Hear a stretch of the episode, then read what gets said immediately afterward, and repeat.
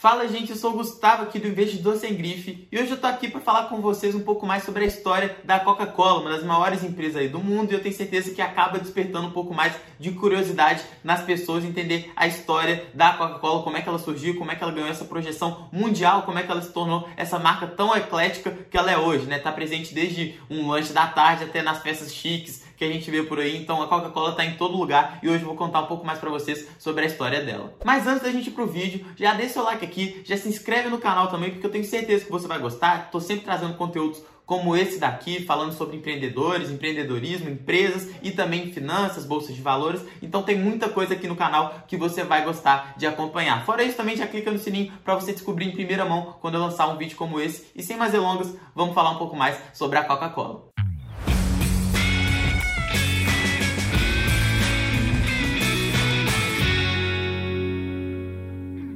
Pois então, gente, a história da Coca-Cola começa em 1886, quando o farmacêutico John Steve Pemberton Pemberton, acho que é assim que fala o nome dele, meu sotaque aqui não é dos melhores, né? Em inglês Joel Santana, mas vou deixar o nome dele aqui na tela para vocês. E ele era um farmacêutico, como eu disse, lá de Atlanta, no estado da Geórgia, nos Estados Unidos. E ele criou um líquido chamado de tônico para o cérebro. Foi isso que ele deu o nome pro, pro que viria a ser a Coca-Cola. Enfim, a gente segue o jogo com esse nome aí que ele tinha dado pro líquido que ele inventou. E o tempo vai, o tempo vem, inclusive a fórmula desse líquido aí que tinha sido inventado mudou de mãos, né? Alguém comprou essa fórmula de John Steve e é, em 31 de janeiro de 1893, a marca foi oficialmente registrada como Coca-Cola. E em 1895, menos de 10 anos depois de que a Coca-Cola tinha sido inventada, né, lá pelo farmacêutico, ela já era comercializada em todos os estados dos Estados Unidos. Impressionante essa ascensão que a Coca-Cola teve em tão pouco tempo, né? E o fato interessante disso é que ela também já tinha três fábricas espalhadas pelos Estados Unidos.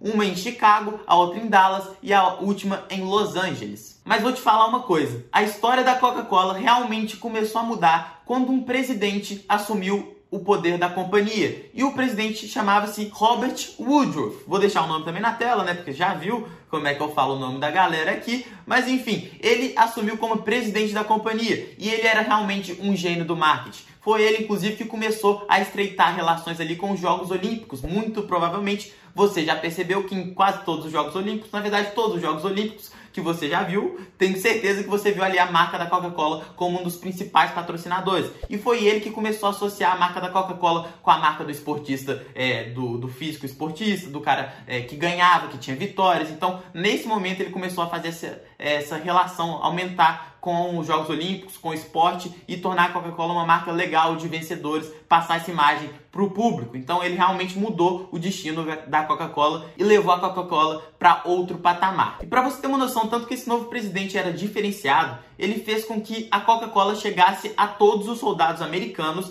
disputando a Primeira Guerra Mundial. Então não importa onde o soldado americano tivesse durante a Primeira Guerra Mundial. Segundo o presidente da Coca-Cola naquele momento, Robert Woodruff, é, todo mundo tinha que ter acesso à Coca-Cola. E essa Coca-Cola, para os soldados americanos, ia custar 5 cents sendo que o preço normal para a população é, normal em geral era de 50 centos. Então ele fez com que a Coca-Cola chegasse em todo lugar que tivesse um soldado americano lutando na Primeira Guerra Mundial e por um preço muito mais acessível, só 10% do valor completo da Coca-Cola, do valor inteiro para a Coca-Cola para uma pessoa normal, né? E eu não preciso nem dizer, né? Nessa missão aí de realmente é, levar essa Coca-Cola para todos os soldados americanos pelo mundo lutando na Primeira Guerra Mundial, ele acabou expandindo muito a presença da Coca-Cola no mundo inteiro ao redor do globo. Então, realmente foi uma jogada aí que não foi só simplesmente para ajudar os soldados americanos e também foi uma grande jogada de marketing e de conquistar mercado em outros países. Tanto deu certo que em 1957 a Coca-Cola já era comercializada em mais de 100 países ao redor do mundo. Então, impressionante aí a marca que a Coca-Cola foi atingindo ao longo dos anos. Em menos de 10 anos ela já estava sendo negociada em todos os estados americanos, em menos de 100 anos ela já estava em mais de 100 países ao redor do mundo. E em 1981, um novo presidente assumiu a companhia. E dessa vez foi também um presidente que marcou muito a história da Coca-Cola e foi o cubano Roberto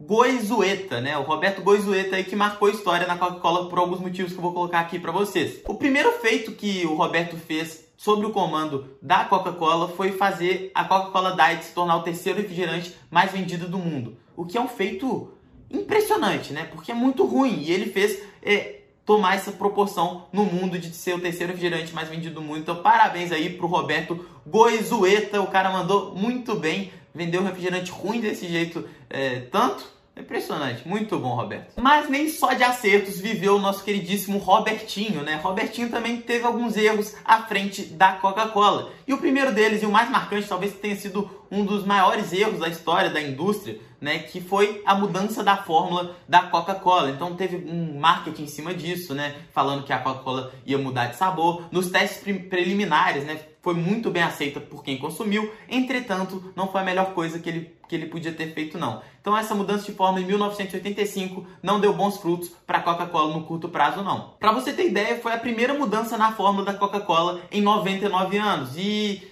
é, já estava acostumado, né, 99 anos com o mesmo produto e aquela história da vida, né? Se te dão limões, faça uma limonada. No caso, eles fizeram uma coca de limão, né? Mas é piada ruim, né?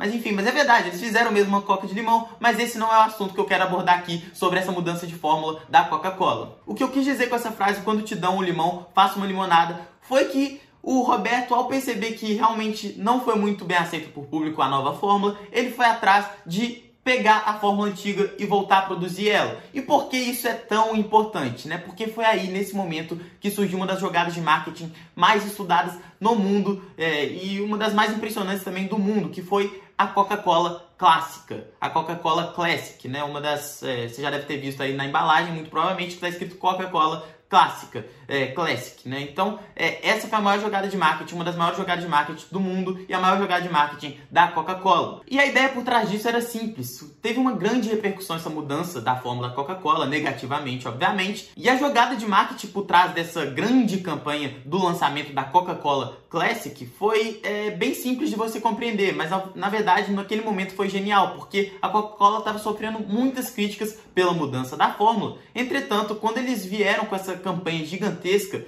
é, essa nova campanha gigantesca, para relançar a fórmula antiga foi um, um, grande alvoroço, né? O mundo todo queria novamente voltar a tomar a Coca-Cola é, da fórmula antiga, da fórmula tradicional. Então esse foi um dos maiores marketings que já é, existiram nossa, na, no planeta, no mundo, sei lá.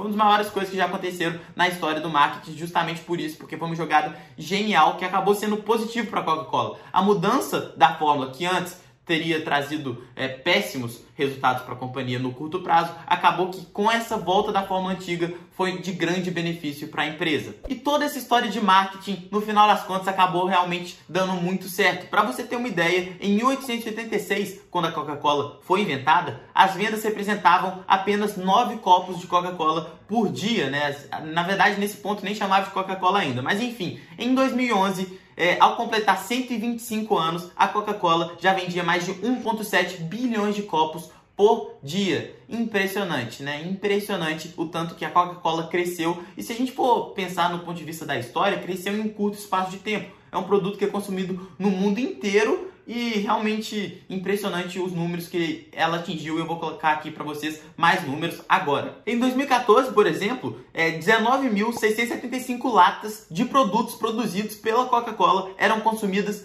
por segundo. Exatamente, olha só, passou um segundo, 19.675 latas de produtos produzidos pela Coca-Cola foram consumidos. Passou mais outro, já passou vários, enfim.